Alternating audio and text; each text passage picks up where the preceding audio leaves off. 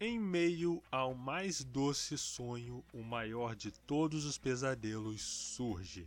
Nesse segundo episódio do Gunmania, vamos ver um instante em que o mangá Battle Angel Alita deixa de ser um mangazinho qualquer e se torna muito bom. Então, vem comigo. Olá pessoas, aqui mais uma vez é o Nash e esse é o segundo episódio da nossa série falando sobre o meu mangá favorito da vida, Gun. E eu queria começar esse episódio falando, fazendo uma confissão. Eu sou um poser. Exatamente, eu sou um poser. Eu achava que era um grande fã desse mangá, só que eu descobri toda uma terceira parte do mangá que eu não sabia que existia, porque eu achei que o Kito Kishiro tinha pausado o mangá ou que o mangá não tinha sido traduzido. É até interessante falar isso porque o Last Order nas scans fala que tem 144 capítulos, mas quando você vai ler os capítulos tem só 129. Então eu realmente achei, acreditei, que o resto dos capítulos as RAW simplesmente não tinham traduzido. Mas então eu descobri que não é que não traduziram, é que a última parte da história não está no Last Order, e sim num outro mangá chamado Mars Chronicles, que passa ali dois anos, dois anos? Não, três anos depois dos eventos do Zenith das Coisas, que é o torneio de artes marciais de Gun. Vocês vão estar entendendo isso melhor no, quando a gente for para Last Order. E ele é toda uma história criada para resolver os, os não são furos de roteiro, mas para resolver os mistérios do mangá e finalmente dar um ponto final na história. Eu andei dando uma bisoiada, né? Andei dando uma lida e parece bem interessante. Fora que dá uma melhorada pro que aconteceu pro final do Zenith das coisas que no caso mangá de Gun, o Last Order, ele tem um certo problema com relação ao Zenith das coisas, mas a gente não vai estar tá falando deles nesse podcast. Mas o lado bom é que uma vez que tem uma terceira parte, nós vamos ter mais episódios desse podcast, pelo menos mais um só para falar do Mass Chronicles. E também porque durante o podcast de hoje eu vou estar falando sobre um fato interessante sobre o mangá de Gun, não o Last Order, mas sim o mangá, o primeiro mangá, que o Gun, o Gun sem ser o Last Order, o primeiro Gun, Baron Alita, ele tem dois finais. E por incrível que pareça, ambos os finais são canônicos e eu vou estar explicando isso mais lá para frente.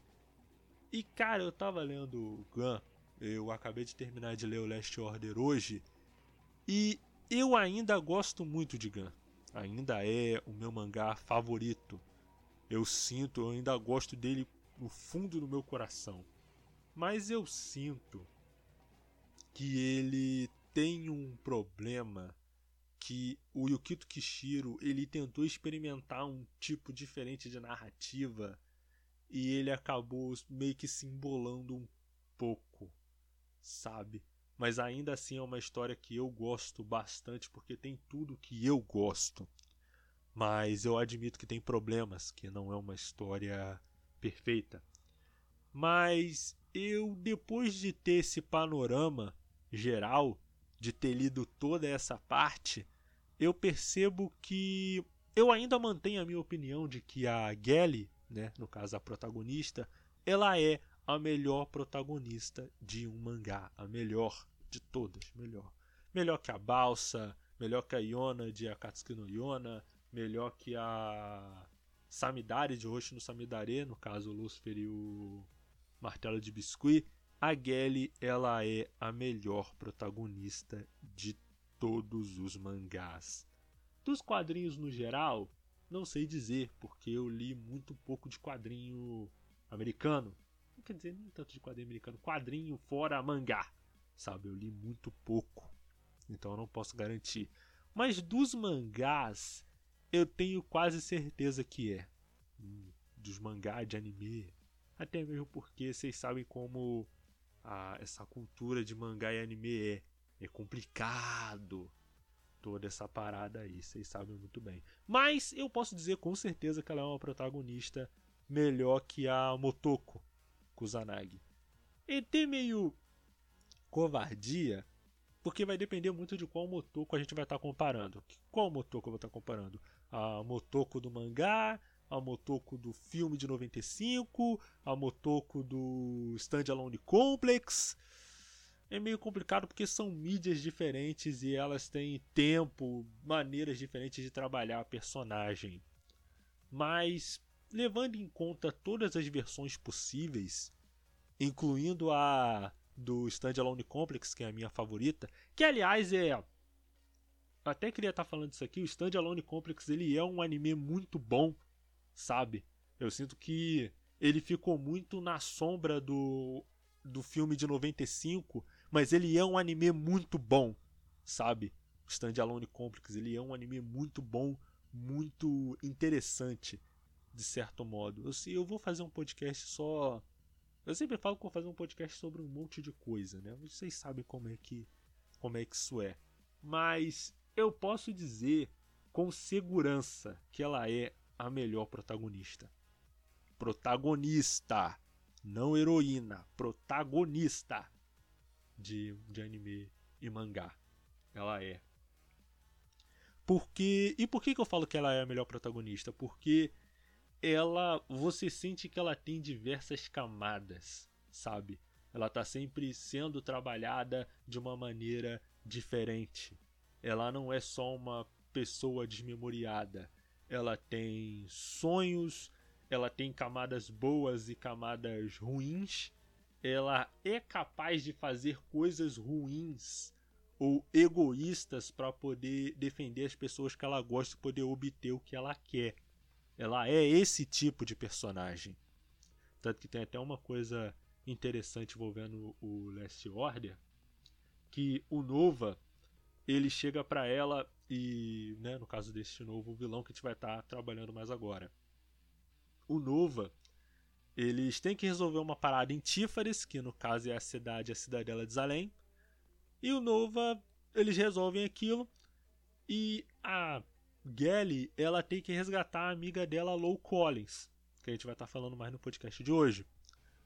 E aí o Nova, ele fala assim: "Olha, Gelly, eu posso te ajudar, mas só se você matar todos os sobreviventes de Tífares." E ao invés dela simplesmente falar: "Não, eu nunca faria isso, porque eu sou não, ela chega e fala, ela respira fundo e diz: Está bem, eu vou fazer isso. E o novo até se surpreende e fala assim: Não, eu tava brincando, Guilherme, não, você nunca ia fazer isso. E depois ela até se sente, se sente culpada. Ela é uma personagem que ela tem uma grande complexidade, até porque ela passou por muita coisa. E não entenda mal, não significa que um personagem que sofre é igual a um personagem bom mas sim como a partir desse sofrimento, a partir dessas dificuldades que o personagem faz, que o personagem faz, que o personagem sofre, ele se desenvolve como indivíduo e as temáticas do, da história elas se desenvolvem. Vocês vão sentir isso principalmente no Last Order, que do Last Order, do início até o final, a gente tem um debate muito forte do o que é ser humano, do que é o destino e do que é o karma. Mas a gente vai estar tá falando mais sobre isso quando for falar do Last Order. Por agora vamos nos focar no Gun, no Gun original, no caso o primeiro Gun. E esse episódio do podcast ele vai ser interessante porque para mim essa parte é uma das melhores partes do mangá. Uma das melhores partes do mangá. Para mim, ela só perde pro arco do Guntroll e o arco do flashback da Kaegula Sangues. É? É, arco da Kaegula Sangues, é. Isso. Porque esse arco, ele demonstra todo o potencial que Gun pode ter como história, porque ele tem uma ação muito boa, ele debate temas muito interessantes. E uma coisa que eu gosto muito de Gun é que ele consegue apresentar os termos cyberpunk para você de uma maneira não descomplicada, mas de uma maneira bem mais humana. Uma coisa que você pode ver, isso aí até mesmo animes muito, muito bons têm esse problema, como o próprio Ghost in the Shell, o Psycho Pass, até mesmo a primeira temporada tem muito disso. Que é muito essa coisa de usar é, ciência e filosofia de maneiras muito é, Tipo, simplesmente colocar citações filosóficas e tal. E eu entendo que isso é que isso não está errado a princípio, a priori, né? Isso demonstra que o indivíduo ele tem uma a pessoa que está escrevendo ela tem uma bagagem muito grande, mas você, eu pelo menos no meu entender, você tem que escrever histórias de uma forma que seja o mais inteligível possível para o maior número de pessoas. Não criar uma história que ela seja simplista, né? Você tentar simplificar a, a, aquela filosofia, tentar tornar aqueles temas complexos é, simplificados e você às vezes acaba não transmitindo aquela mensagem como você deveria. Mas sim você tornar aquela mensagem forte, poderosa, mas de uma maneira que qualquer pessoa consegue entender. E isso é um trunfo que Gun, ele como história de ficção científica, ele tem sobre esses outros mangás, sabe? Sobre essas outras histórias. Psychopass, ele vira e mexe, fala sobre filosofia, fala sobre livros de autores de ficção científica como Philip K. Dick, Murkoch, é, entre outros. Só que para os personagens, eles entendem o que é, o, o que são aquelas, aquelas citações. Mas para a gente que está lendo, fica uma citação, para gente que está lendo, para gente que está assistindo, fica uma citação um pouco vazia. Parando para pensar, esse é um pequeno, vamos deixar bem claro, um pequeno problema de Psychopass, se você parar para pensar, porque são é, citações que elas deveriam ser muito fortes para a gente mas se a gente nunca leu um livro do Philip K. Dick ou de algum outro filósofo, parece muito uma coisa meio palestrinha demais, sabe? Assim, eu, eu sei que o Psychopass ele equilibra isso muito bem, porque o Psychopass ele não tem uma exatamente uma noção de certo e errado. Os personagens eles têm visões e ângulos de vista do mundo bem distintos. E a história raramente vai deixar claro qual ponto de vista é o correto, mas em alguns momentos fica parecendo palestrinha demais. Sabe? É uma coisa assim que não me incomoda tanto, porque eu compro a narrativa de Psychopass, sabe? Eu compro esse tipo de, de história. E Psychopass ele equilibra isso muito bem, porque ele tem personagens muito bons, a direção dele é muito muito boa, animação, idem, tudo funciona muito bem, então você consegue relevar esses pequenos problemas. Mas Gun, ele consegue entregar essa estrutura, essas temáticas de uma forma muito mais é, inteligível. Porque eu acho que é porque Gun ele não se leva tão a sério, sabe? Assim. Então, até mesmo a ciência de ganho é uma ciência muito ficção científica, sabe? Ele não tem exatamente um compromisso com. Não é, não diria um compromisso, mas ele é um futuro tão no futuro que a tecnologia consegue fazer basicamente qualquer coisa, sabe? Eu não estou falando que Gun ele não se leva a sério, eu até tenho que me corrigir, porque Gun ele tá o tempo todo, tipo, né, nessa primeira, no GAN inteiro, ele tem pequenas caixas de diálogo explicando como cada arma e cada tecnologia funciona. Tudo para te fazer acreditar que aquilo é possível, sabe? E as sequências de ação é mais ou menos o que acontece no Psychopass. Só que não tem essa coisa da palestrinha, do, do palestrismo de olha, mas como diria Fulaninho, como diria Descartes e Kant, Emmanuel Kant e tal. Não. É uma narrativa mais direta ao ponto. É isso que eu estou querendo dizer. É uma narrativa que vai mais direto ao ponto e que não usa tanto referência filosófica diretamente. O que tem são dezenas de referências a, a bandas de rock e a filmes de ficção científica. Isso e o Kito Kishiro usa e abusa muito. Mas esse é um grande, um gigantesco é, prefácio para a primeira parte desse podcast, em que nós vamos estar falando do volume 5. E é a partir desse volume que a história vai mudar completamente. O volume 5 ele começa é, durante ainda durante a luta da Gelly contra o Jashugan. E durante a luta você vai ver que, né, no caso a cena ela passa num campo de refugiados ali né, uma pequena, um pequeno acampamento, e eles estão vendo pela televisão eh, a Gelly lutando contra o Jashugan, porque o motorball é transmitido para a região inteira de da Sucatópole. E uma mulher, ela estava servindo sopa para um pessoal, e o marido, né, no caso o marido, vou colocar entre aspas assim dela, acaba olhando para televisão, ele até tenta tratar, ela até, ele até trata ela muito bem, pá, ajuda ela e tal. Só que quando ele vê a Gelly, ele surta, ele começa a rasgar o próprio rosto e quando a mulher dele vai tentar ajudar, como ele é um ciborgue, ele acaba usando um surto furioso, ele acaba arrancando a cabeça dela. E quando ele se recupera do, do surto, ele vê que ele acabou matando a ela, né? no caso a mulher dele. E nisso a gente descobre que esse cara é o Zapan, o mesmo Zapan que lá no arco do Yugo tentou enganar a Gelly para fazer a Gelly matar o Yugo e a Gelly acabou derretendo o rosto dele. E nisso passam-se um time skip de dois anos.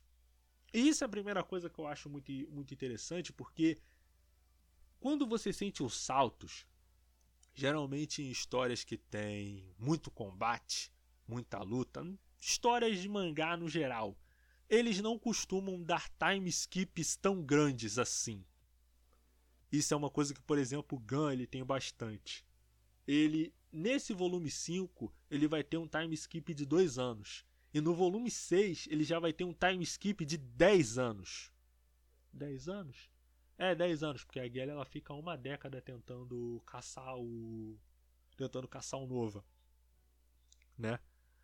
E nesse time skip de 2 anos, você percebe que a Koyomi, que é a bebê que a Gelly foi resgatar lá no volume 1, ela já está um pouco mais crescida. E você vê que a Gelly, ela hoje em dia, ela tá tocando no bar do Kansas, que é aquele bar que foi, é, que foi invadido pelo Makuzo no começo do volume 1. Então ela tá ali. É até interessante porque nessa nesse primeiro capítulo do volume 5, ela tá tocando Big Generation do Yes. Então, é, eu oficialmente tenho uma ligação intrínseca com a banda Yes. Eu gosto tanto do Roundabout, que é a música de Jojo, como o Big Generator, que é a música que toca no mangá. Não toca no mangá porque mangá não toca música, mas é a música que a Gelly está tocando. E eu acho interessante porque Big Generation, ele tem uma a letra dele fala muito sobre uma grande engrenagem de uma grande fábrica, de que todos eles são uma grande engrenagem.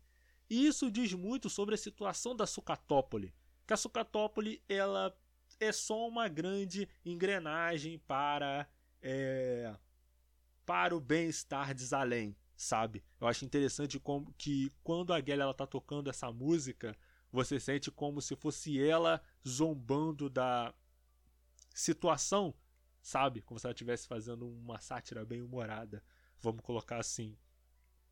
E você percebe que tá tudo muito bem, sabe? As coisas elas estão indo muito, muito bem.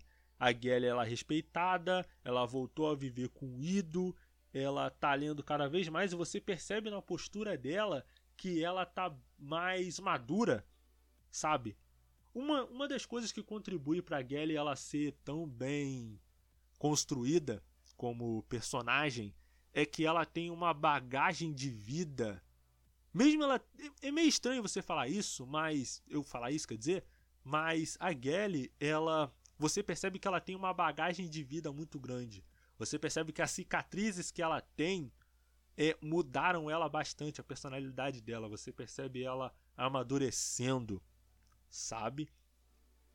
E você percebe que, tá, se passaram dois anos, ela tá mais velha, ela está mais madura, mas aí então surge um problema. Porque eles não sabem aonde está o corpo Berserker, que era o corpo que a Gelly usava. Por quê? Porque quando a Gelly ela foi pro Motorball, ela deixou o corpo Berserker num depósito, num armazém, vamos colocar assim. E o treinador dela vendeu o corpo Berserker justamente para ela não ter como deixar de participar do Motorball vamos colocar assim. Né? Ele vendeu como uma coisa de: olha, você não vai conseguir ter esse corpo de volta, você vai ter que continuar no motorball.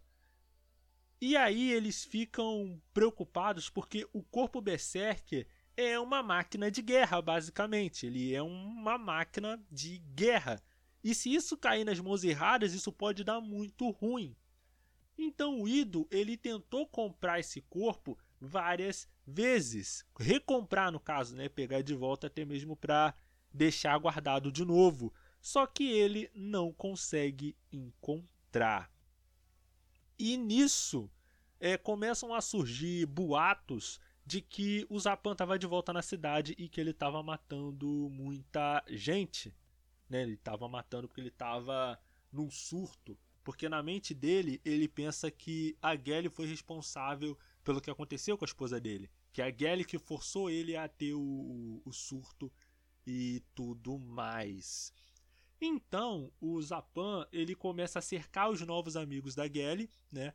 Ele consegue matar dois deles e cerca um para poder levar uma mensagem para Gelly. E essa mensagem é a seguinte, ó, Gelly, me encontra que aí a gente vai acertar nossas contas de uma vez por todas. E em meio a tudo isso, surge na cidade um caçador. E esse caçador é o pai da mulher que o Zapan matou. Que esse cara agora tá. Tipo, ele passou a dedicar a vida dele procurando o Zapan. Ele é um, um homem já meio idoso e ele tem uma. Ele tem umas vestimentas meio de caçador, sabe? De daqueles caçadores ingleses. Ele até usa uma escopeta, ele tem uns cachorro robô. Ele tem aquele shape, aquela coisa de caçador de raposa, sabe? E ele tem essa. Ele tem essa ferocidade de caçador porque ele quer pegar o Zapan. E aí a Gelly pega e faz o seguinte, ó. Fala pro Zapan pra ele me encontrar num. num duto. Não num duto. Mas perto de uma. perto de uns dutos de água lá. E o Zapan, ele descobre isso, ele vai, ele vai até a Gelly. E a Gelly, ela parecia bem mais tranquila, vamos colocar assim. Ele encontra, ele se confronta com ela. E a Gelly, ela tava tocando uma música. Pá, tava tocando a música dela lá. E ela falou assim, olha... Olha, por isso que eu falo que a Gelly é muito braba. Ela fala, até eu terminar de tocar essa música, você pode fazer o que, que você quiser comigo, né? Tava ela de frente com o Zapan e ela fala isso. E o Zapan, ele vai chegando perto dela, mais perto dela. Só que o Zapan, ele tem tanto medo da Gelly que ele não consegue fazer nada. Ele se treme de medo e cai. E a Gelly fala: Olha, é o seguinte, a música acabou, você não fez nada. Agora eu vou te atacar. E ela, tipo, e ela finaliza o Zapan muito fácil. E o Zapan ele cai todo retalhado, ela retalha o cérebro dele e o cérebro dele cai no cai no alto dos dutos lá de água. Em meio a tudo isso que está acontecendo, o Ido descobre quem comprou o corpo Berserker, que é o deste Nova, que o Ido já sabia que era um salemita, que, que nem ele, que estava envolvido com o Jashugan, que estava envolvido com o Makuzo. Então, o Ido, ele foi comprar esse corpo do Nova. Porque e ele fez isso sem a Gelly saber que ele tinha comprado, tipo, ele não avisou que o dono era o Destinova. Porque senão a Gelly ia acabar indo junto com ele e não queria envolver a Gelly nisso. Então ele chega, ele vai até o Nova e, cara, essa primeira aparição do Nova, ela é muito interessante porque quando ele aparece em definitivo na história, cara, ele, ele é o arquétipo do cientista maluco, insano. Ele é isso. Só que ele é isso levado até as últimas consequências possíveis, sabe? Porque o Nova, ele não é ele é mal, mas ele é muito mais amoral do que mal. E isso vai ficar um pouco mais claro durante, durante o podcast.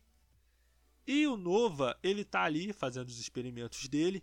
E o Ido vai vendo aquilo e vai percebendo, não, esses experimentos são uma loucura, cara. Ele está usando experimentos com pessoas vivas. E o pior não é nem essa parte. A pior parte é que o Nova ele estava fazendo experimentos usando o cérebro do Zapan. E ele estava tentando conectar o cérebro do Zapan no corpo Berserker. E vocês sabem que isso ia dar muito ruim. Isso ia dar muito, muito ruim. Só que o Ido, ele comete um engano. Ele fala pro Nova que o Zapan ele tinha um desejo muito grande de matar a Gally. Então o Nova fala: não, agora mesmo que eu vou conectar o Berserker no corpo desse cara. Não, vou conectar o Berserker no corpo desse cara, não. Vou conectar o cérebro desse cara no corpo Berserker. E ele faz isso e dá um ruim muito grande. Porque o Zapan se conecta ao Berserker. E como o Berserker ele é uma máquina de guerra muito poderosa, que consegue assimilar é, com nanotecnologia todos os outros metais, a coisa dá muito ruim, o Zapan se torna um monstro e a fábrica explode matando todo mundo que tá ali. E nisso o pessoal fala, ó, oh, é o seguinte, o Ido, ele foi lá para ver o Nova. Você, aí ela pega, vai ver o Nova. E cara, eu acho muito brabo a decisão que eles fizeram a partir daqui. Porque a partir desse momento, Gun ele mudou para sempre.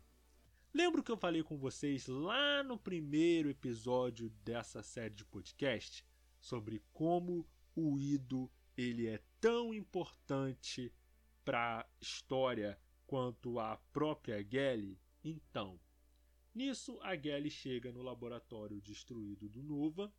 Ela vê o Nova e os outros dois assistentes dele, que é no caso uma mulher e um homem muito muito gigante, né? Ele é muito grande. E eles chegam lá e ela vê que o Nova tá bem, os outros dois ali estão bem. Só que aí a Gelly chega e fala: tá, cadê o Ido? E o Nova fala: olha, é o seguinte, o Ido tá nessa caixa. Não, como. Tipo, ela reage de uma maneira violenta, até porque ela descobre que foi o Nova que deu o, o corpo Bessic pro Zapan, e ela acaba matando os dois, é, os dois assistentes do Nova e o Nova. Só que o Nova, ele tem o domínio de uma tecnologia que ele é quase, quase não quase, ele é basicamente imortal. Ele consegue refazer as células do, do próprio corpo com nanotecnologia. E o que acontece? O Nova, ele chega e fala, olha, o Ido, ele tá nessa caixa. E quando ele mostra a caixa e a Gelly abre, ela entra em choque total, porque ali estão os restos mortais do Ido. E aí, o Nova, como ele é um cara perverso e amoral, ele chega e faz o seguinte: ó, Gelly, é o seguinte, tá? É, a gente faz um acordo. Você derrota o Zapan e em troca eu refaço o corpo do Ido, né? Eu posso refazer o corpo do Ido exatamente com as mesmas memórias, exatamente tudo do Ido. Mas aí você vai ter que fazer esse favor para mim. Você mata o Zapan e em troca eu... e ela aceita esse acordo, né? No caso ela ela dá o, o Nova dá o, a substânciazinha para ela e ela vai é, e ela, né, ela decide que vai matar o Zapan. E antes de continuar, vale a gente falar só sobre o Nova. Cara, o Nova, ele é um vilão, um personagem. Ele é meio estranho eu falar isso sobre ele ser um vilão, porque ele varia muito, sabe? Ele tem uma lógica. Eu acho que a frase que ele fala é que assim, não existe bem ou mal, apenas mil tons de insanidade.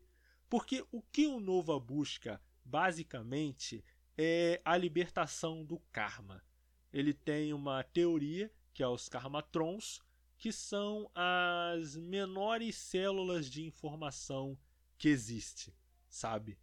E a partir dessas células de informação é, existe a coisa do karma, do destino, da alma. É como se fossem os próprios dados da natureza, sabe? No caso, toda a matéria do universo ela é impregnada por esses karmatrons, sabe? Ele tem, ele é impregnado por essa, por esses karmatrons. E ele deseja basicamente é, se libertar desse círculo kármico, ou, ou melhor dizendo, tentar entender esse círculo kármico. Então, contanto que isso vai ajudar na pesquisa dele, ocasionalmente ele vai ajudar a Gelly. E isso é muito interessante porque ele, apesar de ele ser perverso, e é isso que eu vou deixar isso bem claro, ele se diverte é, fazendo mal para as pessoas, ele ainda assim ele não é exatamente mal, ele tem uma lógica que não é uma lógica utilitarista o nome, é Uh, é meio difícil de dizer, é meio difícil de explicar, mas ele segue uma lógica própria que não pende pro bem ou pro mal. Apesar de que, como eu disse, ele é muito perverso, porque ele tem essa coisa do cientista louco. Mas ele percebe que, se for pro bem para a pesquisa dele, se for pro bem da pesquisa dele, vale absolutamente tudo. Isso vai ficar claro principalmente quando a gente entender os mistérios envolvendo Salem e o porquê de Salem querer tanto deste Nuva de volta. E também o motivo dele ter fugido de Salem para começo de conversa. Mas a gente vai estar tá falando sobre isso daí mais tarde. Voltando a Gelly e Zapan. O Zapan ele começa a tocar o terror, ele destrói a cidade, ele destrói o Kansas, ele tá fazendo caos. E ele fica gritando pela Gelly o tempo todo.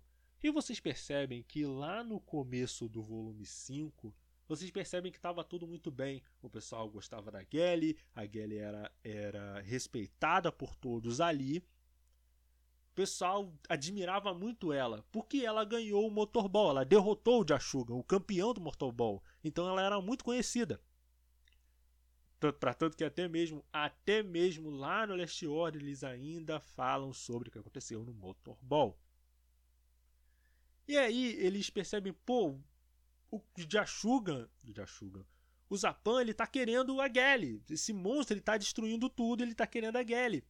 E quando a Gelly ela vai chegar até o dono do bar do Kansas, ele simplesmente ele chuta ela, ele xing, fala ela de um monte de coisa e fala: Isso tudo aconteceu por culpa de você, por sua culpa.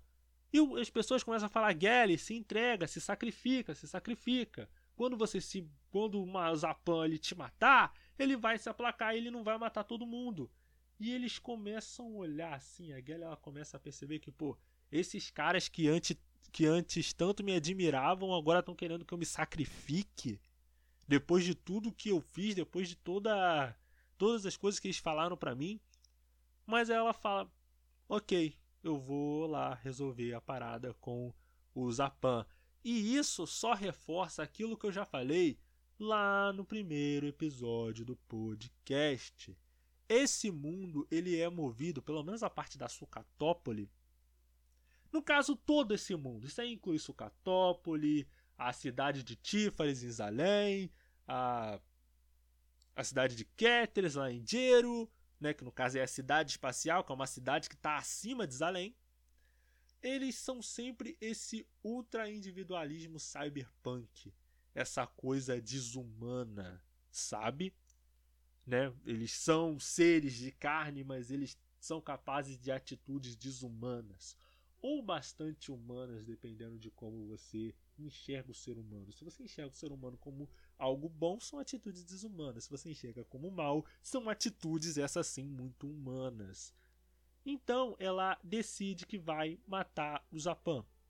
E é uma luta muito é é uma luta muito desgastante, o corpo dela é destruído de novo. Eu acho interessante que essa luta do Zapan, ela me lembra muito a luta do a luta do Makuzo, que no caso ela não tipo, ela luta bastante, ela usa as habilidades e tal, só que o corpo dela é quase destruído mas ela consegue derrotar o Zapan. Só que nisso que ela destrói o Zapan, o corpo dela ela fica esbagaçada, ela fica muito ruim. E o corpo dela então é jogado no lixo. Porém, o corpo dela é encontrado por Zalem. E Zalem faz uma proposta para ela. E essa proposta é basicamente caçar o Nova, porque enquanto ela estava lá, enquanto a Gelly ela estava lá lutando com o Zapan, o Nova pegou os, os assistentes dele e meteu o pé para longe. Ele pegou as partes do Ido e meteu o pé para longe. Ele reconstru, reconstruiu o Ido porque ele, ele viu no Ido um indivíduo muito é muito inteligente que poderia ajudar ele nos experimentos. Mas o Nova ele resolveu fazer isso e levar e simplesmente levar o Ido como assistente, sem a Gelly saber, porque de novo, o Nova, ele é um indivíduo muito perverso. Ele é um, um indivíduo que ele é acima de tudo bem perverso. Ele pode ser amoral, capaz de ajudar os outros, mas sempre visando um objetivo dele.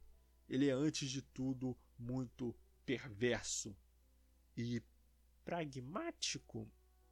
Não. Às, às vezes, depende também. É porque o novo é basicamente essa frase do novo. Não é bem e mal. São 50 tons. 50? Não, são mil tons de insanidade o Nova. Basicamente.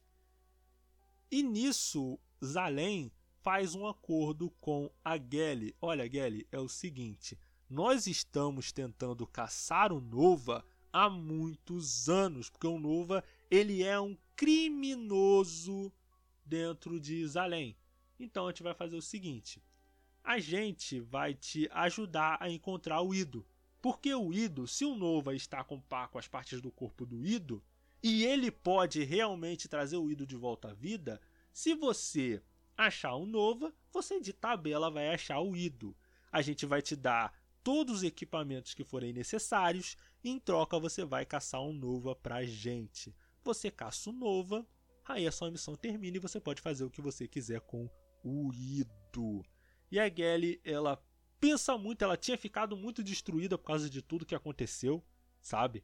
O pessoal ele renegou ela de verdade, mas aí ela decide que não, ela vai fazer o que for necessário para encontrar o Ido. Porque é o que eu falei antes, o Ido, ele é um personagem tão importante para a história quanto a própria Gelly. E eu percebo que é isso que é uma outra coisa que eu acho interessante desse mangá, porque a Gelly ela não é movida pelas motivações que a maioria dos outros protagonistas, principalmente de shonen, tem. Talvez nem tanto.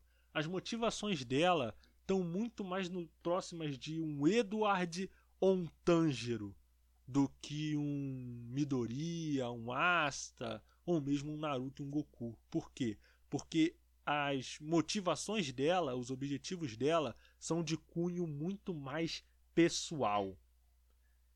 Não, eu não digo tanto pessoal porque cada um desses personagens eles tem um objetivo muito pessoal, sabe? O Asta ser o rei dos magos é um objetivo importante para ele, para ele como indivíduo. O Naruto idem. O Naruto ele quer ser Hokage, ele quer conseguir esse objetivo para ser reconhecido pelas pessoas, sabe?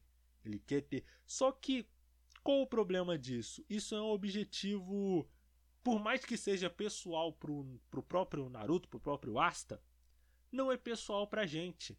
Mas o objetivo do Tanjiro e do Edward de ajudar o irmão, de resolver o problema do irmão, ou no caso da Gelly, de tentar resgatar o Ido, é uma motivação muito mais pessoal, porque fala muito mais com a gente. Nós temos é, pessoas queridas a quem nós queremos ajudar. E eu acho interessante quando você tem isso, quando ele é um objetivo que é ao mesmo tempo bem pessoal, mas um objetivo que é pessoal, mas ao mesmo tempo meio impossível de se conseguir. E em resumo, a Gelly ela aceita o acordo com Zalem e se torna o anjo da morte. E desse ponto em diante, Gun engrena e não para mais, é no 200 por hora e fica cada vez melhor.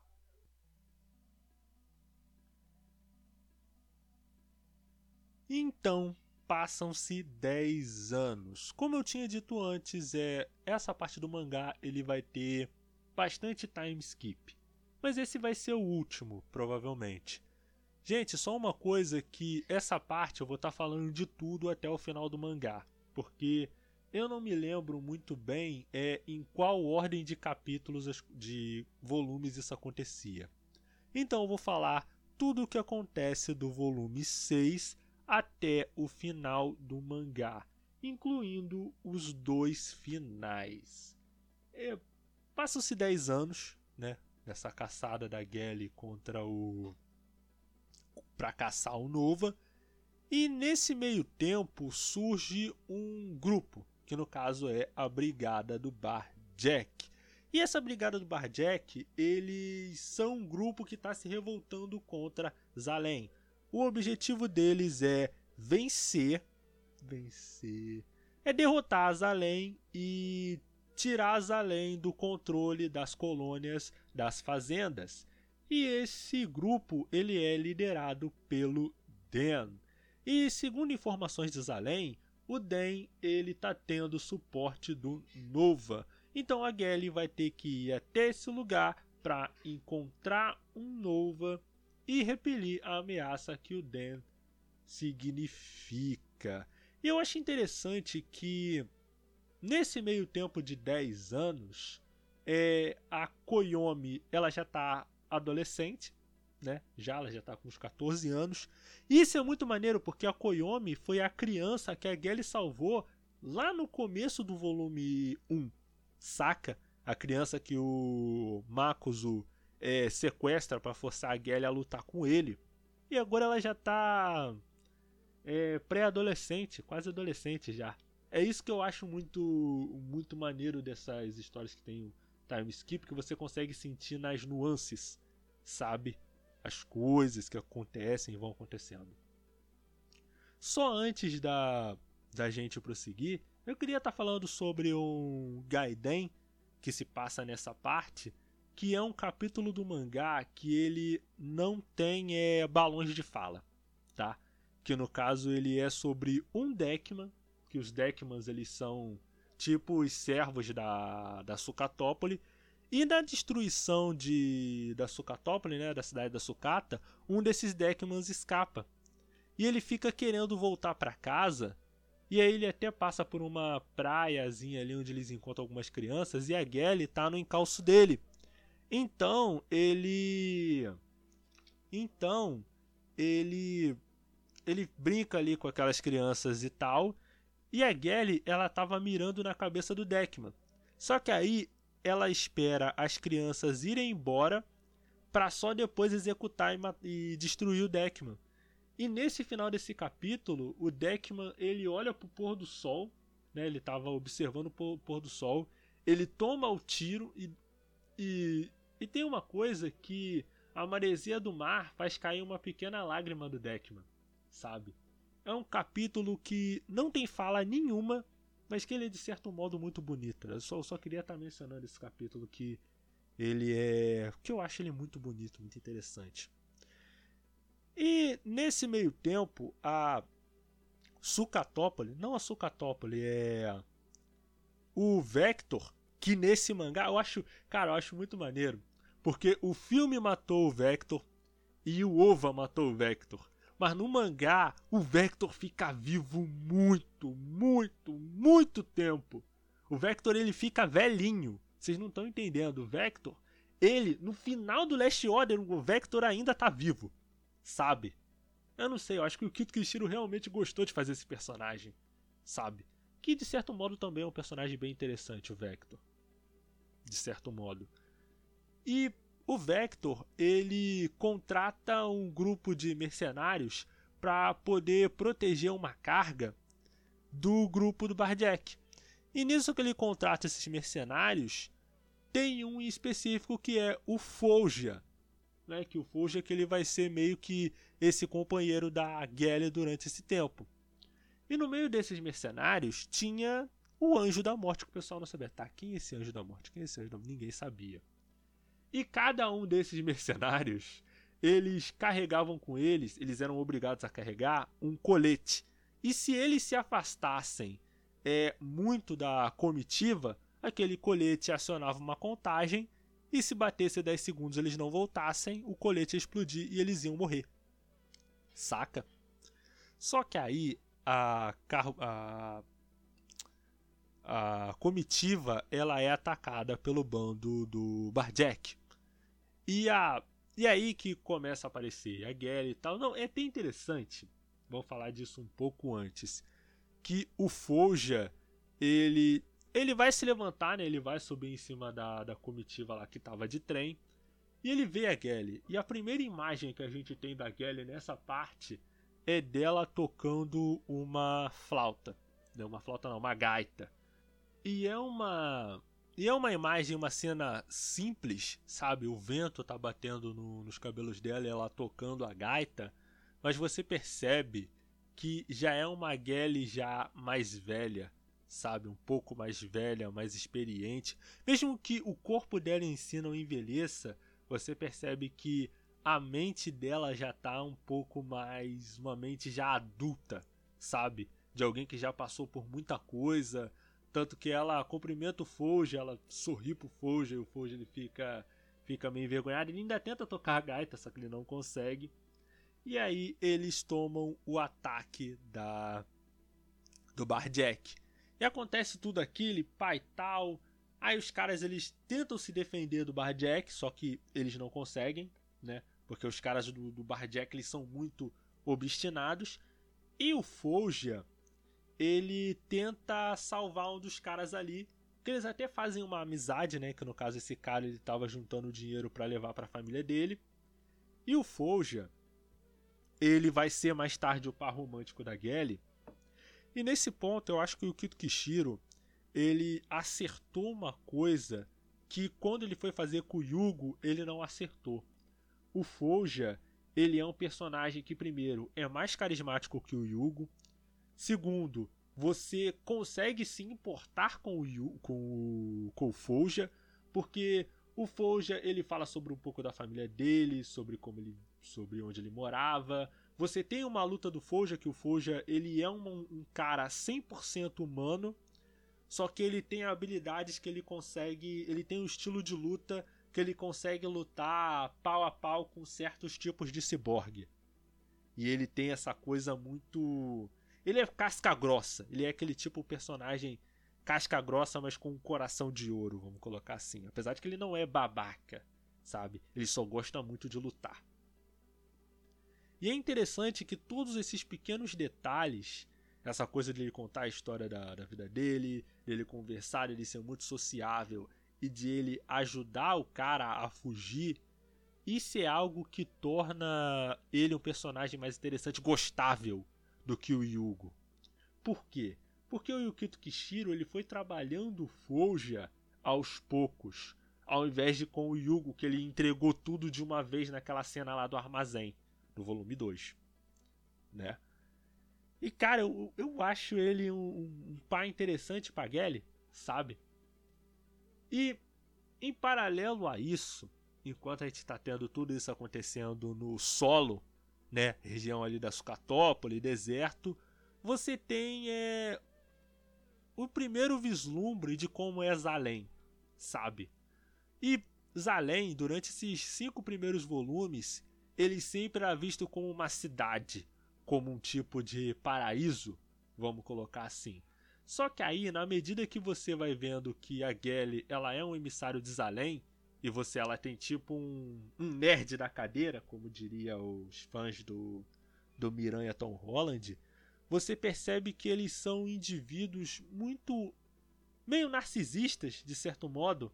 São é são indivíduos que eles veem o pessoal do solo como indivíduos de classe inferior, porque eles são ciborgues, porque eles têm partes de robô, eles não são puros como os salemitas, vamos colocar assim. E isso vai ser muito irônico quando a gente vê o mistério que existe por trás de Zalém. O mistério que existe por trás da cidade de Zalém. E, cara, esse essa primeira parte é muito interessante porque, voltando, né, o Folger. O Folger, ele tá, tipo, o, o a comitiva é atacada, ele ainda fala pro Deckman, Deckman, tira esse colete da gente pra gente poder fugir. Porque no caso, na comitiva, tinha uma. Tinha uma. Uma encomenda radioativa lá e a encomenda saiu do controle. E se aquela parada explodisse, todo mundo ia morrer. Só que pro outro lado, eles não podiam fugir porque eles ainda estavam com o colete. Saca? E aí, no último instante, a Gelly ela usa o comando dela que ela tem o corpo andarilho. Esse corpo andarilho tem uma série de, de coisas que ela pode usar. Então lá no último momento ela tira o colete do Folger e do outro cara. Só que. Só que ela fala assim: não, vocês se viram aí, tá ligado? Vocês se viram aí que eu não tenho nenhuma obrigação porque eu só tô caçando o Nova. E aí, eles falam, eles discutem, né? Só que eles estão no meio de um redemoinho que foi um redemoinho causado pela explosão nuclear e tal. Gun tem isso. Gun ele tem essa coisa de ciência maluca. É a ciência doida. ciência doida. Incrível. É ficção científica. Mas mais, mais ficção e menos ciência, sabe? E essa coisa é muito essa coisa que torna Gun um mangá muito imprevisível. Interessante de ver e, e, e divertido sabe? Com as coisas que ele te surpreende, com as maluquices que acontecem. E a Gelly, no último momento, ela vai resgatar eles, sabe?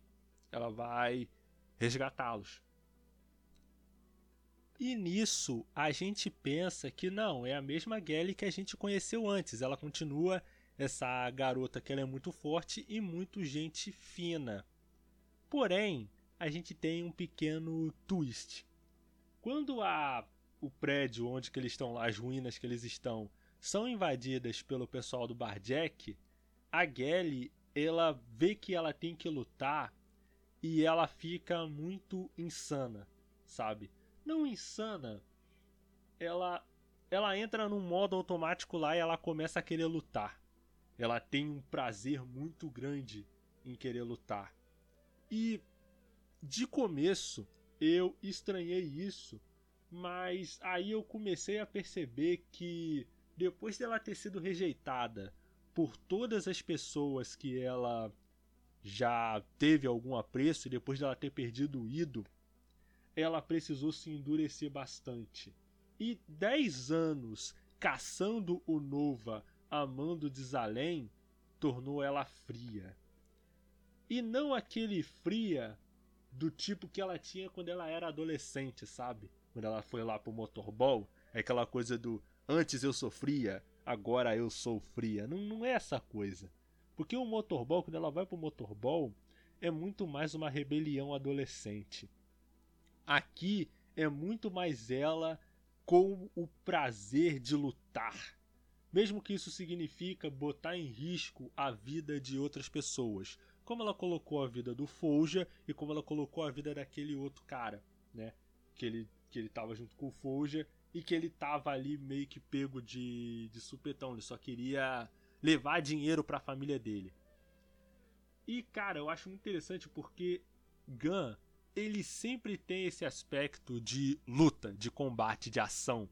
Porque ele é, antes de tudo, um mangá de ação. E isso não é a priori um problema. Isso não é a priori um problema. Porque é uma, até uma coisa que eu, que eu costumo discutir bastante com o pessoal do podcast, que eu não vou medir é, todos os mangás numa mesma régua. Se ele é um mangá de ação, se ele é uma história de ação, eu vou medir ele pelos padrões de uma história de ação.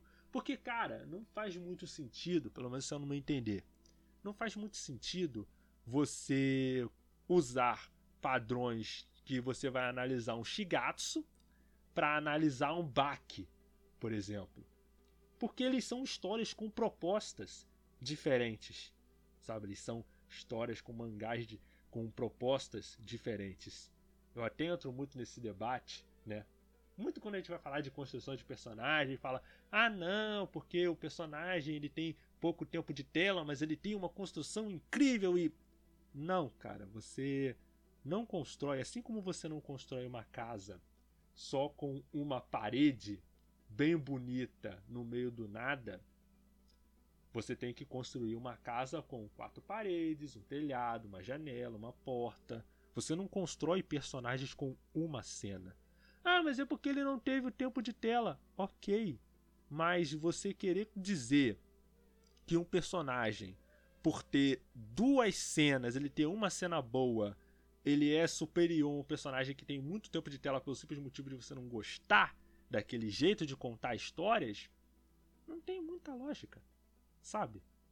Por isso que eu não me, não mido, não mido. Olha só, fiz um negócio todo pseudo-intelectual e errei no português. Tá incrível, hein? Incrível.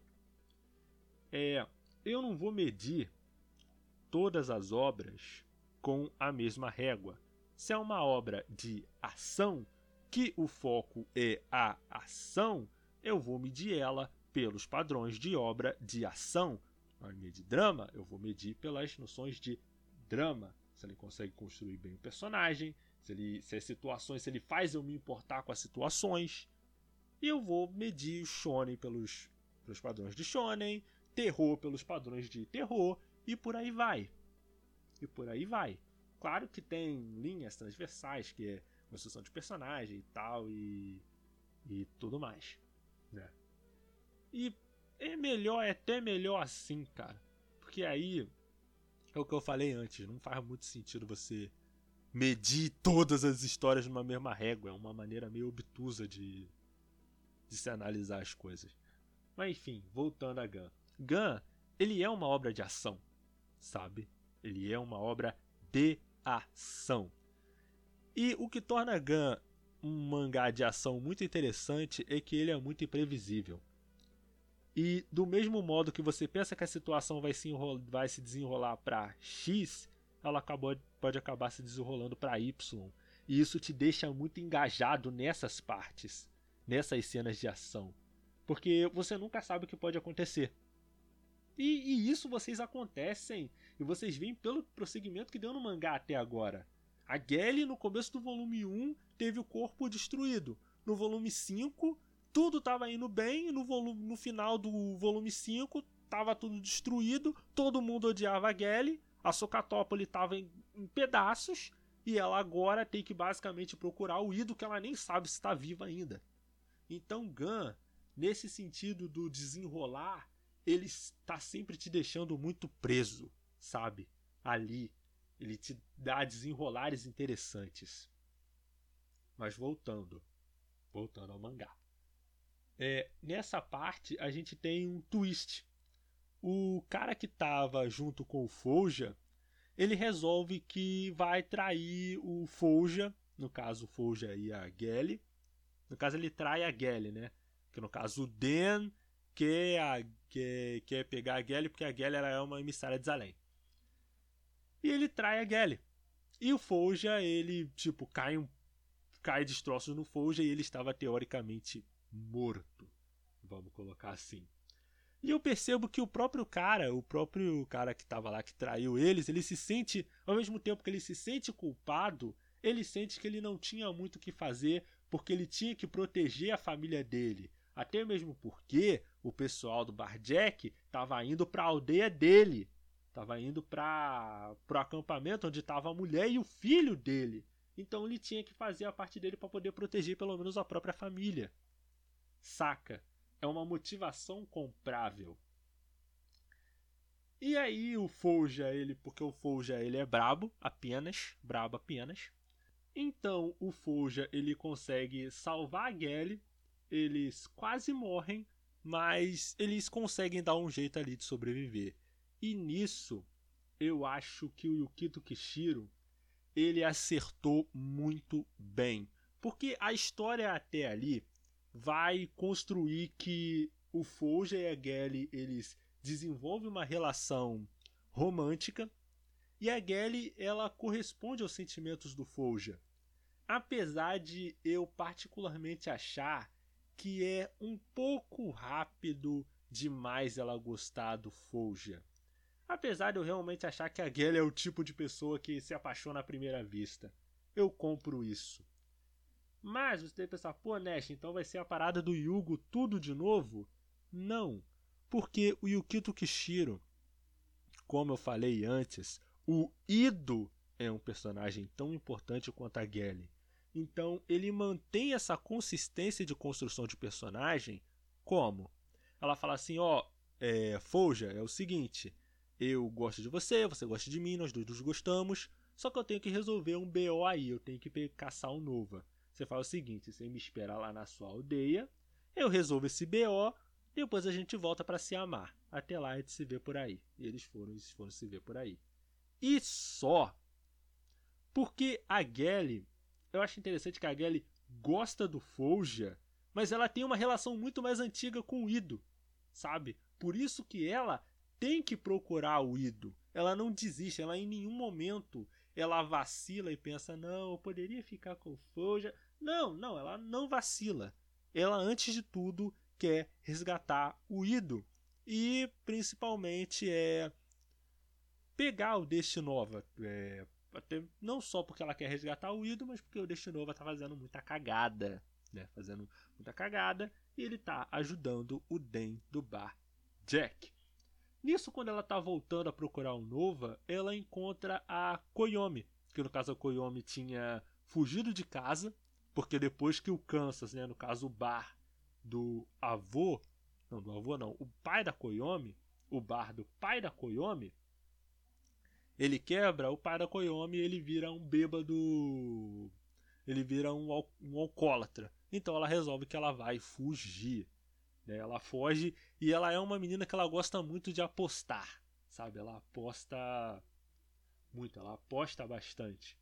Então ela acaba encontrando com a Gelly e como a Gelly ela não tem uma ela não tem ideia de para onde o Barjack pode estar, a Koyomi fala assim: "Olha, é o seguinte, você pode ir comigo, eu posso te mostrar onde fica o Barjack, porque eu, porque eu conheço o Barjack", sabe? E nesse ponto, a gente vai ter que voltar para Zalém. Por quê? Porque lá em Zalém, que no caso no começo do volume 6, você tem um cara lá é, ajudando a Gelly pelo rádio. Só que aí eles têm que substituir esse cara, que no caso esse cara ele tá ali como cabeça do projeto, mas só tá só ele. Então eles contratam outras pessoas. E é aí que entra a Lou Collins. Eu acho interessante, cara, da Lou Collins, ela é muito muito carismática, porque ela dá pra gente uma visão um pouco menos estereotipada do que é Salem. O Yukito Kishiro, possivelmente ele deve ter percebido que não. Se eu botar esse cara aqui como o, o nerd da cadeira, vamos colocar assim, da Gelly, isso ele é um cara que ele já não gosta da que já não gosta da superfície. Mas aí eu vou trocar ele por essa Low Collins, porque a Low Collins ela foi criada em Zalém mas ela não tem os preconceitos de Zalém. Ela é uma personagem mais amável, mais afável. E eu só acho meio bizarro que lá em Zalém eles vivem no topo da tecnologia, no auge da tecnologia, mas a Lou Collins ela acredita em signos. Isso, isso é muito estranho, sabe? Vocês estão chegando ao pináculo da tecnologia e acreditam em signos. Incrível. Enfim. E cara, eu acho muito muito interessante da Lou Collins, ela vai ser muito importante mais para frente do mangá, que ela ela é um personagem que ao mesmo tempo que ela carrega os preconceitos de Zalem, como o Ido carregava, como aquele cara que estava na cadeira junto com a Gelly carregava, como como os salemitas carregam no geral, ela é um pouco mais é, maleável, vamos colocar assim. E a Gelly, ela acaba indo junto com a junto com a Koyomi e o Duke, que é o cachorro da, da, da Koyomi, até a região onde fica ali o o Bar Jack, né? Que no caso vai ela com um carro junto com o pessoal ali e eles acabam é caindo no não é que eles acabam caindo. Eles chegam num cruzamento, numa encruzilhada, numa encruzilhada cheia de corpos derretidos assim, eles pensam, olha, desse limite a gente não pode passar, porque dali para frente é território do Barjack. Se a gente for passar para lá, os caras vão metralhar a gente sem dó, sem piedade. Então a gente vai ter que dar um jeito de contornar isso aí. Só que aí acontece uma coisa que no mangá parece um pouco forçado. Que no caso a Gelly e a e a Koyomi acabam caindo num buraco. A Lou, que tava. que tava. É, não é que ela tava na moto, ela tava. A moto tava tra transmitindo informações pra Lou. E a Lou, quando a Gelly e a Koyomi cai nesse buraco, ela acaba não vendo. É uma ceninha de, de ação interessante, porque aí a Gelly, ela Tipo, elas caem num lençol freático lá e pra, pra Koyomi não se afogar, a Gelly usa os pulmões dela para ser tipo um uma parada de oxigênio, que tanque de oxigênio. Só que nisso aí o sistema da, da Gelly trava e ela tem que entrar em homeostase. Então a Koyomi ela fica sozinha dentro daquela caverna, daquele subterrâneo inóspito. E eles encontram um grupo de um grupo de homens topeira, homens da, da terra subterrânea, e eles estavam prestes a ser atacados quando eles casualmente encontram o Caos. Que o Caos ele é muito conhecido por causa da rádio Caos, sabe? Ele é tipo uma rádio que tocava em toda a região do deserto.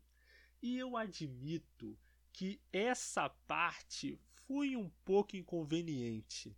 Isso acontece, sabe aonde? No Noiva Panzer, se eu não me engano, no volume 7. E toda essa parte ela é um pouco conveniente demais, porque eles encontram o caos, descobrem que o caos ele é ele é o cara que está comandando esses esses homens, esses mineradores, né? Claro que depois eles, não, mas é porque eles estão procurando objetos de tecnologia antiga e tal, mas foi um pouco foi inconveniente. Foi uma conveniência de roteiro ali, né? Isso fica ainda mais claro quando o Caos fala que ele é filho do Destinova, sabe? Ele é filho do Destinova. Então você pensa, ah, são umas assim, são umas conveniências meio difíceis de engolir. Principalmente essa coisa de que o cara, ele de repente ele fica apaixonado pela Gelly. Que o Caos, ele é um indivíduo que ele tem habilidades é, é que ele tem habilidade de psicocinese, que ele consegue tocar objetos, ele consegue ter acesso à informação daqueles objetos, tá ligado? Por exemplo, ele consegue tocar num CD, ele consegue ter toda a informação sobre as pessoas que tocaram aquele CD, que tipo de música tem. É tipo magnetismo lá, é, é ficção científica. Vamos colocar assim.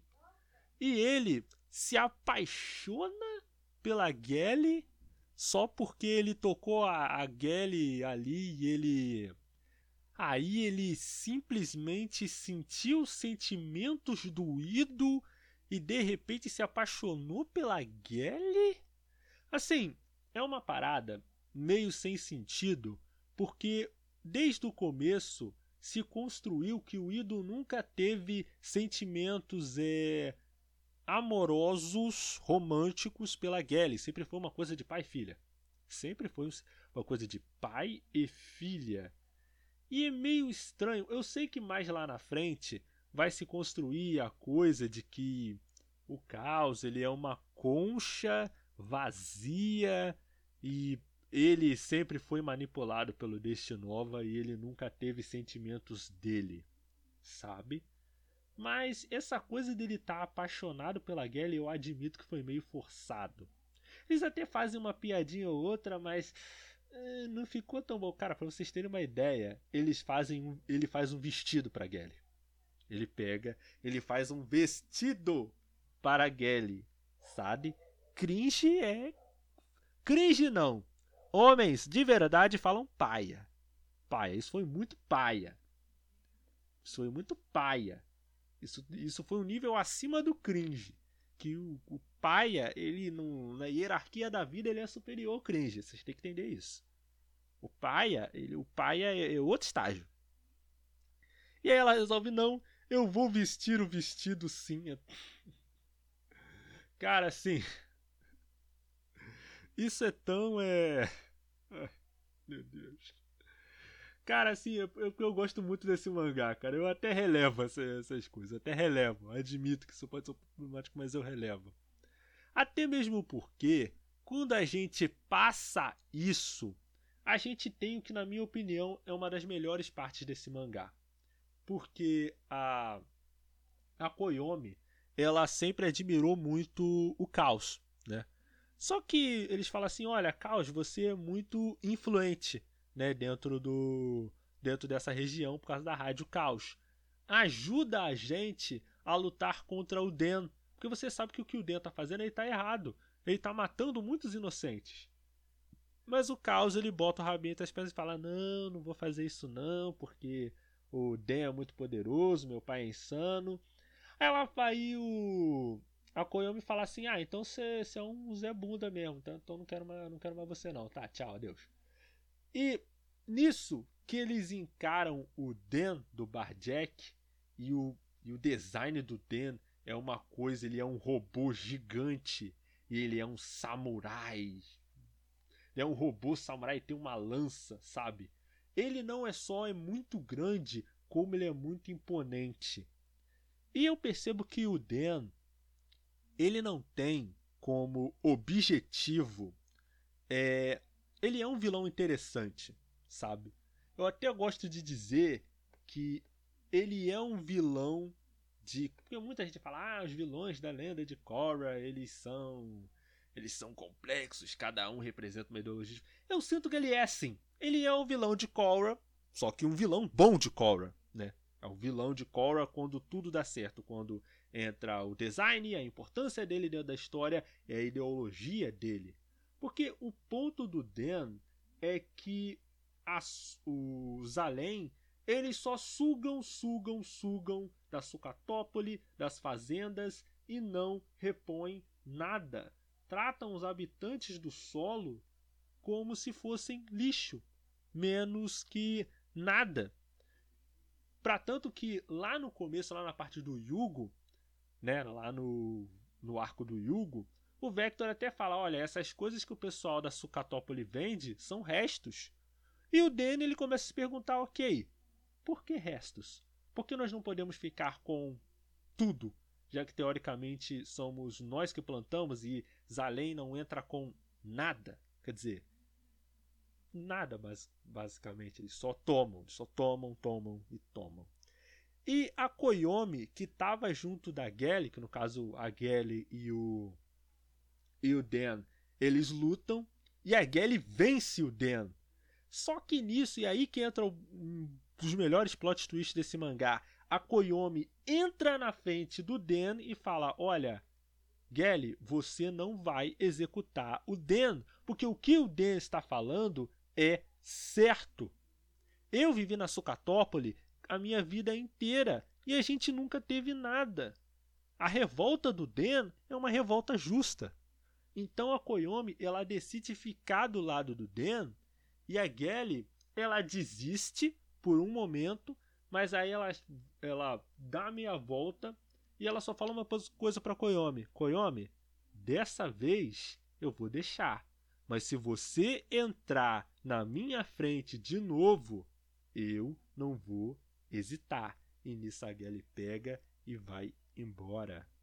E, e isso é muito impactante. E até mesmo a Lou, que estava ouvindo aquilo do, do monitoramento que ela faz da Gally, até ela ficou um pouco abalada. Porque no caso a Lou, ela tá vendo aquilo tudo de perto. Ele tá vendo aquelas pessoas sofrendo, passando fome, ela está vendo aquilo de perto. Então ela percebe aquilo, ela percebe que de certo modo Zalém se comporta como alguém que apenas toma, toma, toma e toma. Apesar do Den, ele também não se fluxicheire. O Den, se ele tiver que sacrificar centenas de soldados, é isso que ele vai fazer. Para tanto que ele fez. Ele precisou fazer isso. E eu percebo que toda essa coisa em torno do Den, para mim o Den ele é um dos melhores vilões do Gun. Só porque, porque assim, ele teve tempo para ser construído. Não foi como, por exemplo, Zapan, como foi, por exemplo, Makuzo. Se bem que para o propósito do Makuzo, o Makuzo funciona muito bem. E assim, até mesmo o Zapan, que o Zapan ele tem duas cenas que constroem ele dramaticamente. Por isso que eu falo que essa coisa de o personagem ele ter pouco tempo de tela e ele ter uma cena não faz sentido. Não é uma coisa que não tem um nexo lógico.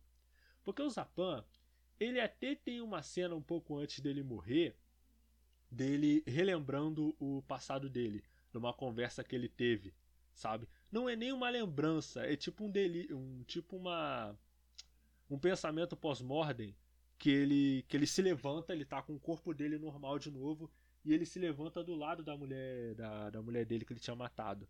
E ele pensa assim: "Nossa, eu tive um pesadelo tão terrível". E a mulher dele chega para ele, né, no pensamento dele e fala: "Olha, não importa o que você faça, eu sempre vou estar do seu lado". Pra tanto que ela morreu do lado do Zapan, porque o Zapan carregava a cabeça dele junto com ela. Saca? Mas isso para você construir um bom vilão não é o suficiente, sabe? Não é o bastante. Não é uma coisa, no máximo, ser uma camadinha em cima do, do personagem.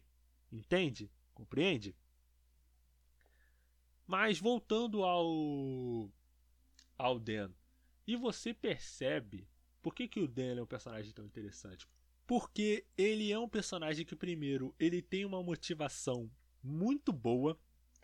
Ele tem uma presença muito marcante. Ele é muito. Ele não é só um vilão muito poderoso. Ele tem uma presença imponente. Ele é um robô muito grande. Ele é um, um ciborgue. Ciborgue? Ele é um robô muito grande, sabe? Ele também ele consegue falar com as palavras, ele consegue incitar as massas. E também ele tem um detalhe muito importante que lá na frente, se eu não me engano, no final do Noiva Panzer, a gente descobre que o Den e o Caos, eles são a mesma pessoa. No caso, o Caos, ele tem uma prótese no peito dele, que é onde funciona a personalidade do Den. No caso, aquele robô que a gente vê, ele é mais um ele é tipo um robô controlado por controle remoto, vamos colocar assim. E o Den, ele é ele no caso é uma segunda personalidade do caos. E essa personalidade, ela nasceu da ira do caos, do ódio do caos.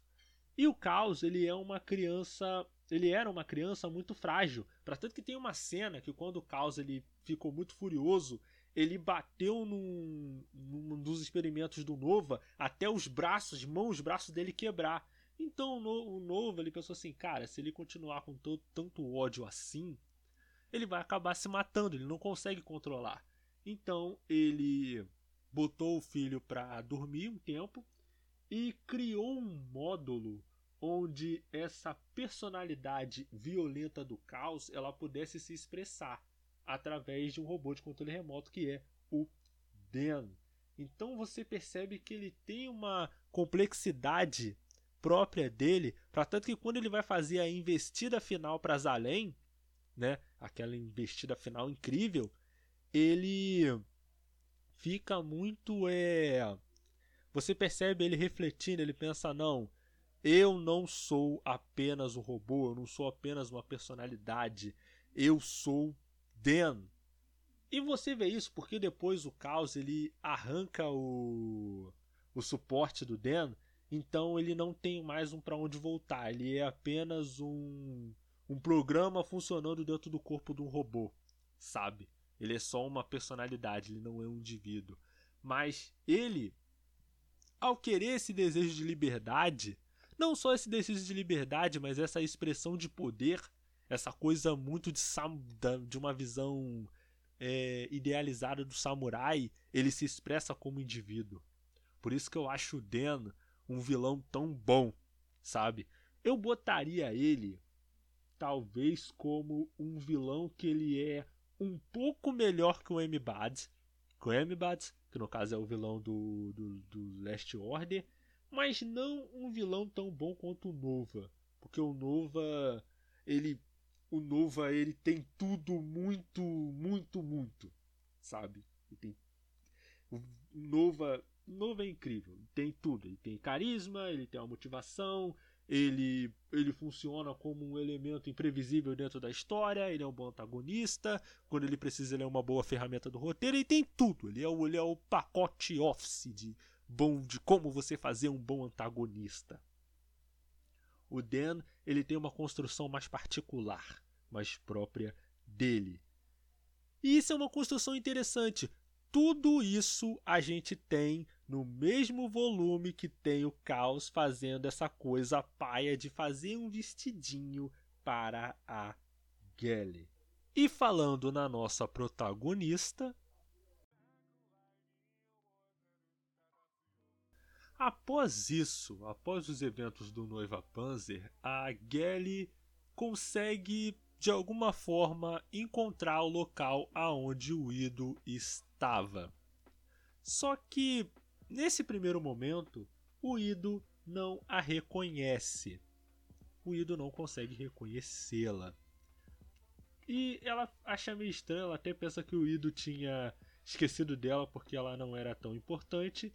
Só que aí, né, mais tarde, a enfermeira que está junto do Ido e é meio estranho porque no GAN original, GAN, é meio estranho falar isso, né? No Battle Angel Alita, ela tem um sotaque caipira. Mas no Last Order, ela fala normalmente. É meio estranho. Eu não sei se é porque as traduções são diferentes, até porque quando eu fui pegar é, o GAN clássico inteiro, ele tem a tradução original do. Ela tem uma tradução muito mais rica o Gun original e o. A versão do, da Quadrinhos Inglórios, sabe? Que vai. Que tem o Gun original inteiro e o Last Order até o volume 9. Ele tem uma tradução muito boa, muito rica, tanto que tem glossário. Tipo, é muito maneiro porque tem glossário, tem wallpaper. É uma versão muito boa de você ter, sabe? Mas a versão da das outras scans, da Utir Scans, da Cool Scans, não tem todos esses detalhes.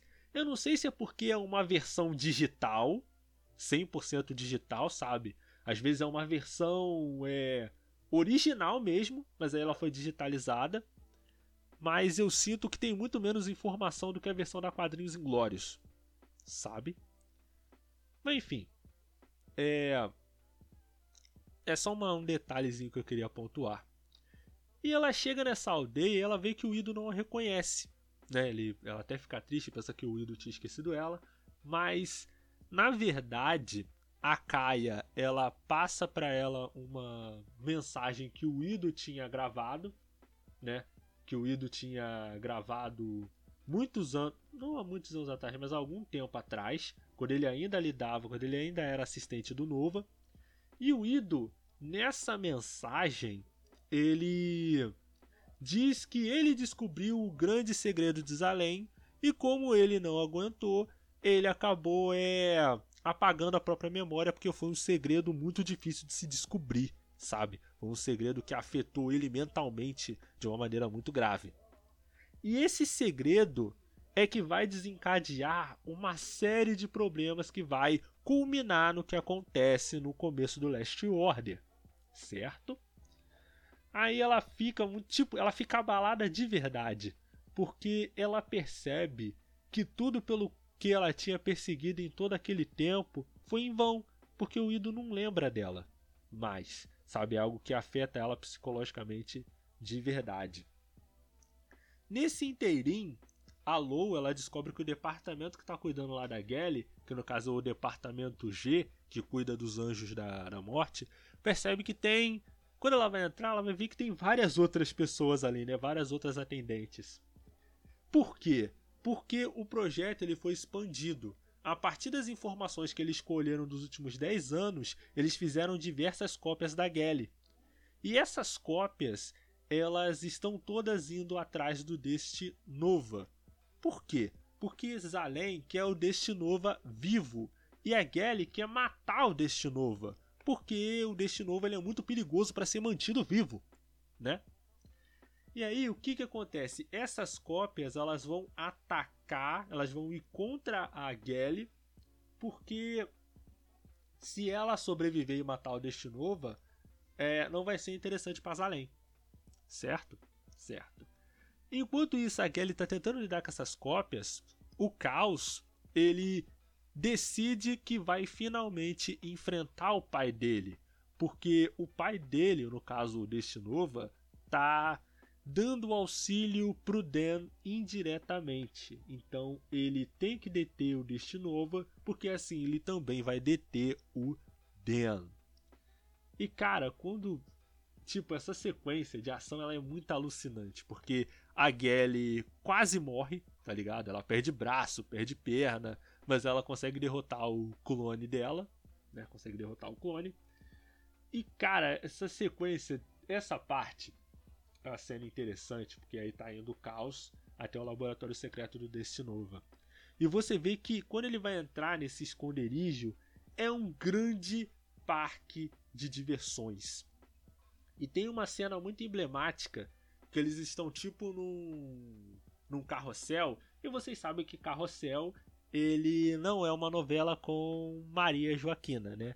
Oprimindo o Cirilo, oprimindo o Sucrilho, né?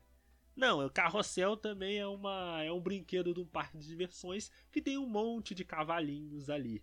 Só que esse carrossel do Nova é o carrossel da Deep Web, é o carrossel de Chernobyl, porque tem cavalos de verdade presos ali. E um desses cavalos que estão rodando ali, eles estão presos por uma. É, por uma. É, por um cilindro, eles estão vivos, mas presos por um cilindro, e um desses cavalos se solta. E quando esse cavalo ele se solta, ele sangra muito e acaba morrendo. E o Destino vai falar: olha, é esse o preço que a pessoa paga por querer ter a liberdade e não ter o poder para, para, para sustentá-la, sabe? querer ter a liberdade, mas não ter o poder. E isso casa muito com o Caos, que tenta se libertar do pai dele, só que ele não consegue. O Destinova começa a envolver ele em várias ilusões e tal, porque o Novo ele é um cientista maluco muito poderoso, né? E nesse meio tempo, você tem um ataque final do da tropa do Barjack, né, até a até Zalem certo? Você tem essa, esse ataque para Zalem. E o que cara, tem um capítulo que é o capítulo que ele é focado num fotógrafo.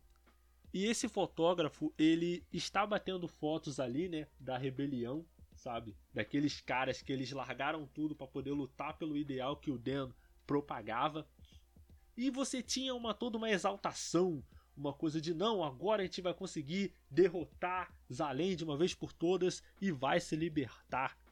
É uma coisa que parece muito uma revolução propriamente dita, sabe? Nisso ele tá batendo as fotos ali, ele bate fotos da Koyomi, ele faz entrevistas, é isso que é interessante, Porque é toda uma parte que é focado num cara fazendo entrevista com os caras que estão lutando lá com o Den, que estão lutando no Barjack, é toda uma parte muito interessante. E aí eles constroem uma máquina para tentar derrubar Zalem, tentar derrubar a cidade de Zalem. Só que o ataque falha, porque uma das cópias da Gally, né, que no caso se não me engano é a D, é de não é não é D6, porque a D6 ela mais tarde vai ser o Sex. É, vai ser o Sex. E não é sex de, de sexo em inglês não, tá gente? É sex de seis em alemão, porque por motivos de por motivos de Yukito Kishiro gosta da língua alemã. É Panzerkunst, é sex, é coisas. A língua alemã, para o que parece para ele, é muito boa. Legal.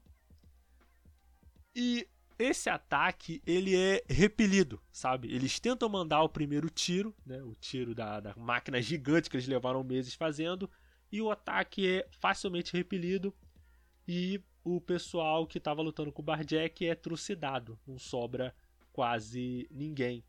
E é interessante que a gente vai descobrir num twist que esse repórter que estava batendo fotos ali com o Barjack, ele era um serial killer. Ele matava mulheres, ele fazia umas montagens assim atrozes das mulheres, fazia as fotos e vendia. Só que para uma dessas pessoas que ele vendeu as fotos, ele eles mostrou essas fotos para outras pessoas e ele ganhou uma recompensa de procurado, então ele precisou fugir da Sucatópole. E nesses três anos que ele ficou junto de, de, de do Barjack, ele se sentia mudado. Né? Ele sentia que ele tinha mudado. Ele sentia uma certa esperança e certa alegria. Só que quando ele vê aquele ambiente desolador e aqueles caras cheios de esperança sendo trucidados, ele se rende ao desespero. Ele começa a falar: não vale a pena lutar. É um ambiente desesperador, é um ambiente que as formigas elas não podem se rebelar contra o contra os seus senhores. Só que aí, quando a Koyomi ela estava prestes a ser morta pela, pelo clone da Gelly, esse cara ele sente um impulso de chamar a atenção da, daquela clone, daquela executora, para ele. Tanto que ele fala: Ah, você não gostaria de bater uma foto comigo, não quer fazer uma entrevista? Tudo para chamar a atenção daquela robô para Koyomi poder fugir. E aquela robô ela vai lá e executa o cara de maneira fria. Enquanto ele tem as tripas dele jogadas no chão. E ele para pra pensar, pô, pelo menos uma vez na vida eu pude fazer uma coisa boa. E ele entrega a câmera dele pra Koyomi, sabe? E quando aquela executora estava prestes a atirar na Koyomi, a Koyomi usa o flash da câmera e o Duke ele vai e morde o pescoço da, da clone e a Koyomi consegue sobreviver. Isso para mim, eu sei que vai ser um pouco hipócrita, baseado com, em tudo que eu falei sobre toda a coisa de uma cena não constrói um personagem, mas para aquele momento catártico eu não falo pela construção do personagem, mas essa construção do personagem é, ajudou a construir um momento de catarse e aquilo foi um momento muito bom, muito maneiro, sabe? Eu sei que Gun, eu já falei antes, Gun não é um mangá perfeito, mas ele tem uns momentos que são tão catárticos, tão bons, é uma coisa tão bem feitinha que você fica impressionado. É um mangá, é um mangá muito amável. Muito amável. Muito, muito gostoso de se ler. Essa que é a palavra, sabe? É como se fosse um, uma bebida que você gosta muito, mas você sabe que não é perfeita. Sabe uma Pepsi? Uma coisa que você sabe que você não pode ficar bebendo muito porque é muito doce. Isso pode te matar de diabetes, mas você gosta. É Gun. Essa existem comparações melhores, mas foi o que veio na minha cabeça agora. E aí a gente vai pro último volume, que é quando a Gelly vai confrontar o Nova de uma vez por todas. E o Nova, de começo, ele consegue pegar a Gelly naquela ilusão, sabe? Ele consegue fazer a Gelly ficar rodando numa. Numa. Como é que eu digo isso? Eu não sei se vocês já viram aquele filme Brasil, sabe? Ele consegue enganar a Gelly para fazer a Gelly cair numa ilusão e ela na realidade, ela pensa que tá lutando com o Nova, mas na realidade ela tá presa dentro de uma cadeira, sabe? E é muito interessante como nessa ilusão ela vai revivendo as memórias todinhas dela, sabe? Sobre como ela vai vendo o Ido, sobre como ela sente, sabe? Porque quando ela vê o Ido ali dentro daquela ilusão, ela pensa, não, eu gosto tanto do, do Ido, eu não quero ter que matar o Ido de novo. Ela ainda mata o Ido dentro dessa, dessa ilusão rodada pelo Destinova algumas vezes. Só que aí ela chega num ponto que ela tá tão fastiada, tão fustigada, que ela simplesmente desiste de lutar e fica presa naquela ilusão. E sobra pro caos. Pro caos ter que resolver a parada, sabe? E você percebe que tem até um flashback interessante do Caos, que ele tinha um pássaro, né? Ele tinha um passarinho que o Nova tinha dado para ele e o passarinho vivia na gaiola. Só que o Caos criança não achava aquilo bom, sabe? Ele sentia o passarinho triste. Então, certo dia, ele liberta o passarinho da gaiola. Só que o passarinho acaba sendo morto. Por quê? Porque em Isalém é proibido, é, na Sucatópole é proibido voar. Então, quando eles veem qualquer coisa que suba voando a um certo nível, ele automaticamente é executado. Então o Nova chega para ele e fala: Olha, esse que é o preço da liberdade. E isso é uma cena estranhamente muito chocante, sabe? Principalmente se você pensar que o Caos ele é uma criança. Então, é, o Caos ele consegue superar esse medo que ele tem do pai dele, entrar dentro dessa simulação e resgatar a Gelly. Mas na verdade, isso é muito interessante porque quando ela tá saindo, ela até fala assim: "Não, no fundo eu sempre soube que isso era uma simulação, mas eu queria ficar um pouco de tempo aqui". E isso é muito maneiro, isso é muito interessante, porque ela genuinamente sente pelo que aconteceu com o Ido. Então, ela consegue se libertar do, das mãos do Nova e ela consegue matar o Nova. Porém, antes de morrer, o Nova revela o segredo de Zalem.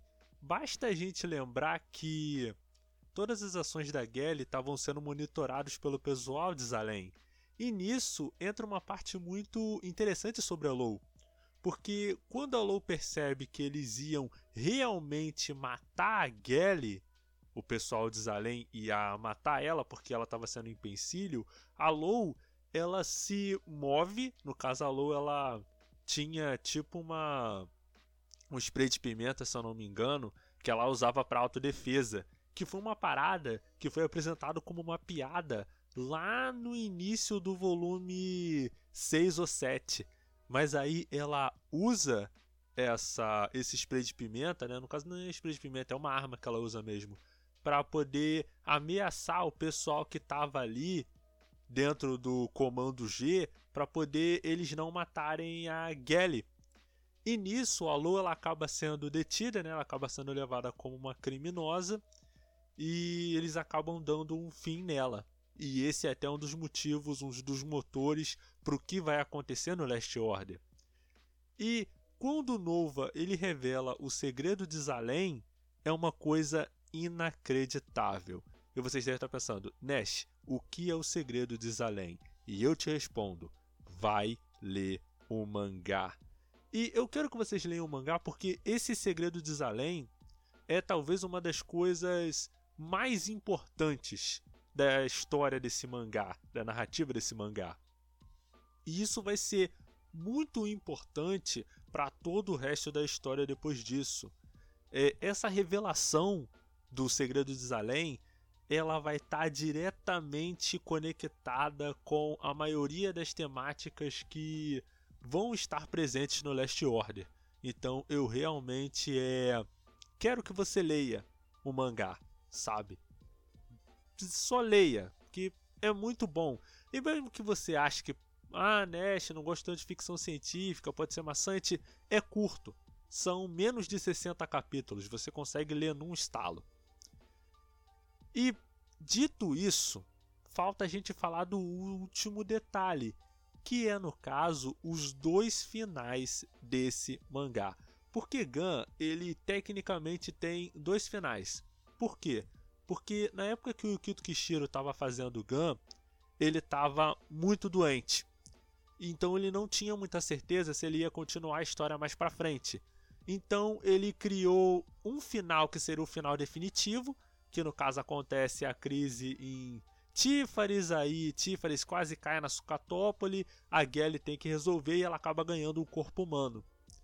E tem o final, que ele é o final que vai desembocar no Last Order, que foi o final que o Kito Kishiro criou depois, que era até pro pro Last Order poder continuar, aí vai ter outros desdobramentos, até mesmo porque tem que explicar a questão da amiga da, da Gelly, né, que no caso é a Lou, os mistérios envolvendo o passado da Gelly, o que aconteceu com ela, o que aconteceu em Marte, que é onde a Gelly veio.